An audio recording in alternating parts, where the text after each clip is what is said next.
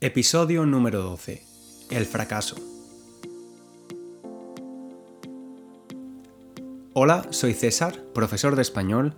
Bienvenidos a Spanish Language Coach, el podcast para aprender español escuchando contenido interesante adaptado para estudiantes de nivel intermedio. Además de escuchar el podcast, puedes leer la transcripción en texto en la web www.spanishlanguagecoach.com de forma gratuita. Os recomiendo suscribiros, darle al clic al botón de suscribirse en vuestra plataforma de podcast. De este modo veréis cuando un nuevo episodio está disponible. Ya sabéis que además de hacer este podcast, también soy un gran aficionado a escucharlos. Principalmente escucho podcasts de idiomas, lingüística, salud, desarrollo personal y psicología. Uno de mis últimos descubrimientos ha sido el podcast How to Fail o Cómo fracasar en español. Fracasar en algo es no conseguir los objetivos que teníamos. Suspender un examen sería un ejemplo de fracaso. Lo opuesto al fracaso es el éxito. Tenemos éxito cuando conseguimos nuestras metas, nuestros objetivos. Este podcast está presentado por Elizabeth Day, una periodista y novelista británica. En cada episodio charla durante cerca de una hora con una persona aparentemente muy exitosa del mundo del espectáculo, la política o el deporte, entre otras áreas. En esta charla hablan de los fracasos que han tenido que soportar estas personas tan exitosas. El objetivo de estas charlas es aprender cómo fracasar en la vida nos ayuda a tener un mejor éxito en el futuro. Hace unos días escuché la charla con Alain de Botton, pensador, filósofo y creador de The School of Life. Os recomiendo, por cierto, echar un vistazo al canal de YouTube de School of Life si os interesa la psicología. Siempre hablan de temas, de asuntos que son importantes para la mayoría de personas. La verdad es que este episodio de How to Fail me pareció fascinante, me encantó. De este modo, he decidido usar parte de los conocimientos y las conclusiones que aparecen en él para escribir este nuevo episodio. He intentado adaptar el lenguaje a un nivel intermedio y espero que podáis disfrutarlo tanto como lo hice yo con la versión original de la charla. Por cierto, si queréis escucharla, es el episodio número 2 de la sexta temporada, la temporada número 6. Antes de hablar del fracaso, el autor menciona el sentimiento de insuficiencia. En la sociedad actual, de hoy en día, nos sentimos insuficientes. Nos dicen que podemos ser cualquier cosa, pero la verdad es que la mayoría de nosotros tenemos vidas normales. Parece que lo ordinario, lo normal es malo, pero en realidad esa normalidad es lo más probable, desde un punto de vista estadístico. Lo más probable es que la mayoría de personas acaben teniendo una vida normal y no extraordinaria. Este sentimiento de insuficiencia está relacionado con la aparición de muchos problemas de salud mental como la ansiedad. Os recuerdo que ya hablamos de la ansiedad en el segundo episodio de este podcast, publicado el 15 de septiembre. Este sentimiento de insuficiencia no ha existido siempre. La idea de que todo puede ser mejor y que las personas podemos ser perfeccionadas es un concepto relativamente nuevo. Si observamos la antigua Grecia, por ejemplo, vemos que la vida era una tragedia y los éxitos y fracasos estaban fuera de las acciones de los humanos. No podían hacer nada para evitarlos. Tanto el éxito como los fracasos no estaban en las manos de las personas. Y por supuesto, no pensaban que el ser humano podía perfeccionarse. Lo mismo sucede con las religiones. El budismo nos dice que el ser humano es imperfecto, y el cristianismo incluso nos dice que es un pecado buscar la perfección, atributo exclusivo de Dios. El autor habla de tres conceptos diferentes de fracaso. El primero es que puedes ser bueno en algo y aún así fracasar. Explica cómo en la antigua Grecia se hacían representaciones teatrales donde personas muy exitosas acababan perdiéndolo todo, fracasando y muy a menudo muriendo. Las famosas tragedias griegas. ¿Por qué se hacía esto? Simplemente porque eran catárticas para el público, los espectadores de la representación. Ver el fracaso de otras personas era catártico porque les ayudaba a conectar con los demás y también porque les ayudaba a ver todas las posibles cosas negativas que podían suceder, pasar en sus vidas. Enseñaban compasión. El público se iba sintiéndose compasivo por los protagonistas con mala fortuna. Esta mala fortuna tenía como principal motivo la voluntad de los dioses, es decir, los protagonistas de la tragedia no tenían poder para cambiar su destino. Sin embargo, el mundo actual es mucho más duro, ya que tanto el fracaso como el éxito se atribuyen principalmente a lo que ha hecho la persona. Las circunstancias externas o la suerte se valoran menos. En la antigua Roma creían en la diosa Fortuna. La vida de las personas solo estaba parcialmente en sus manos, pero no completamente. Por eso, hoy en día, actualmente, es más difícil sentir compasión cuando alguien fracasa. Hoy en día muchas personas se declaran ateas, no tienen un poder divino que pueda modificar su destino. ¿Cómo lidiamos entonces con esa noción de que no hay nadie que nos cuida o decide por nosotros?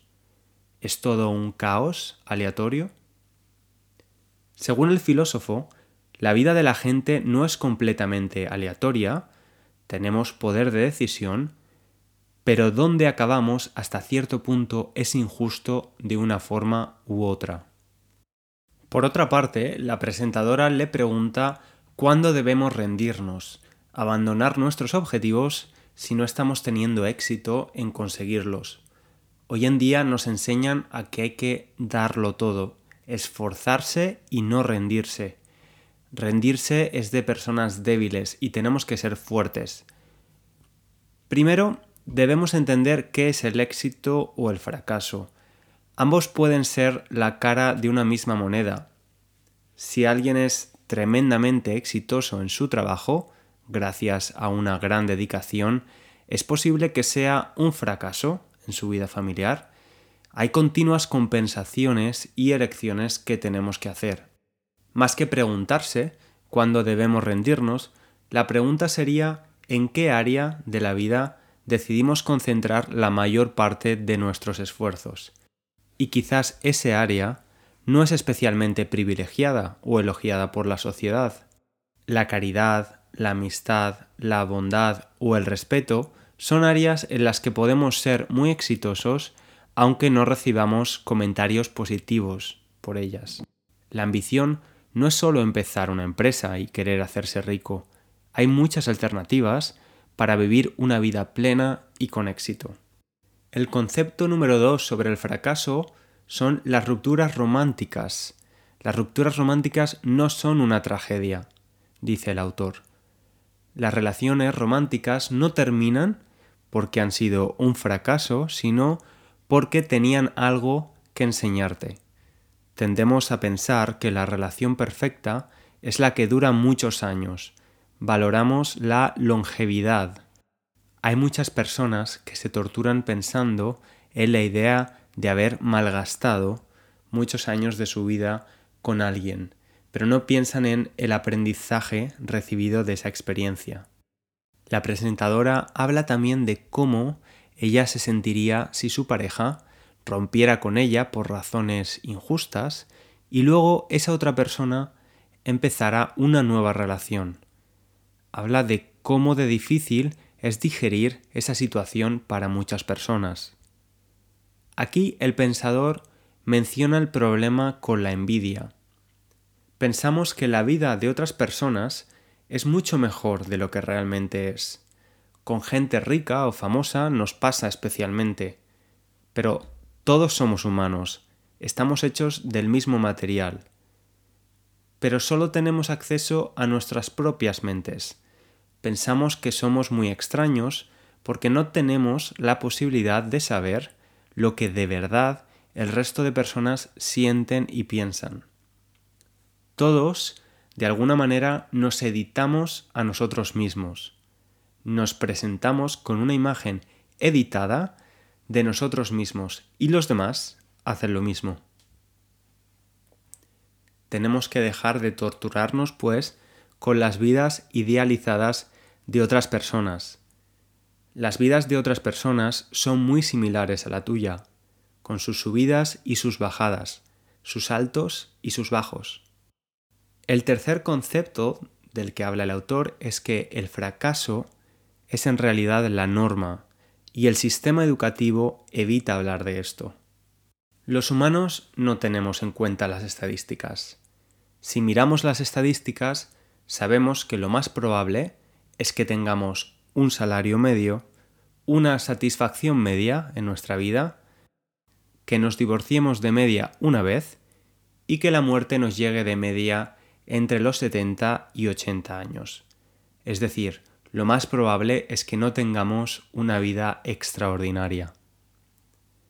El pensador habla de la sociedad suiza, donde todo está construido conforme a la media, la normalidad, que es lo más frecuente. Tienen escuelas, hospitales y trenes normales, lo suficientemente buenos. Luego lo compara con la sociedad estadounidense, donde una escuela mala es horrible y una buena es impresionante. ¿En qué sociedad nos gustaría vivir? Probablemente en la sociedad donde todo es lo suficientemente bueno, aunque no sea increíble. Me gustó mucho también su opinión sobre los programas de televisión de telerrealidad, como Factor X.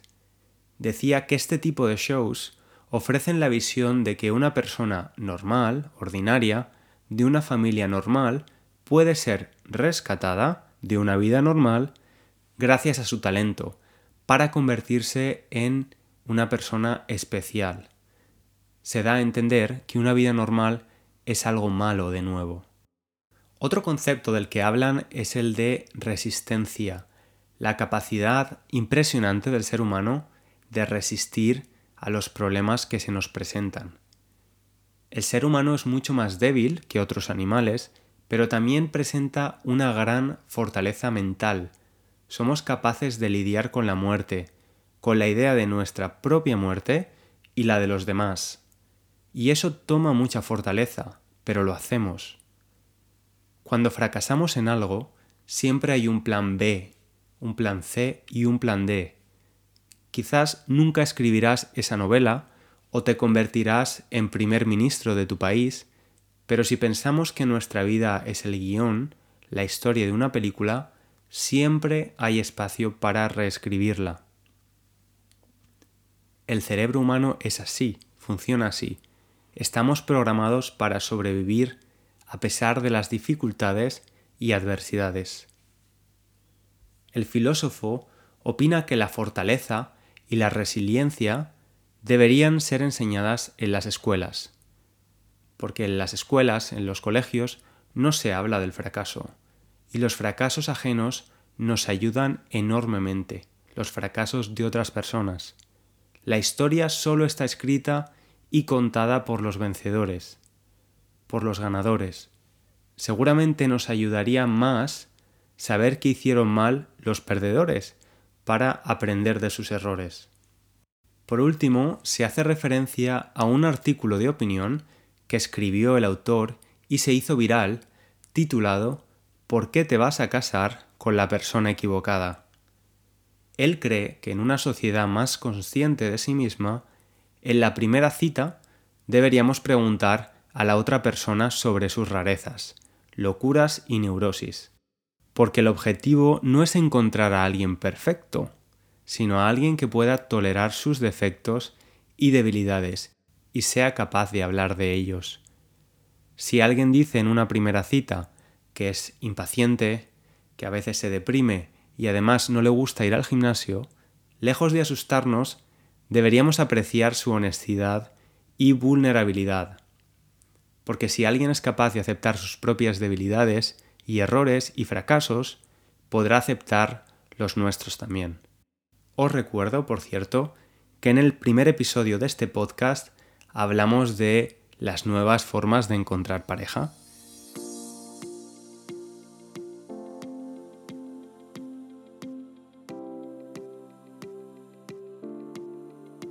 Y hasta aquí el episodio de esta semana. Espero que hayáis disfrutado de estos minutos y hayáis podido entender la mayor parte del contenido. Me gustaría recibir vuestras ideas y recomendaciones para futuros episodios. Podéis contactarme en cesar así como en mi cuenta de Instagram con el mismo nombre. Si tenéis alguna consulta sobre las mejores formas de aprender español por vuestra cuenta o sobre qué recursos utilizar, también estaré encantado de ayudar. Un abrazo grande y hasta el jueves de la semana que viene.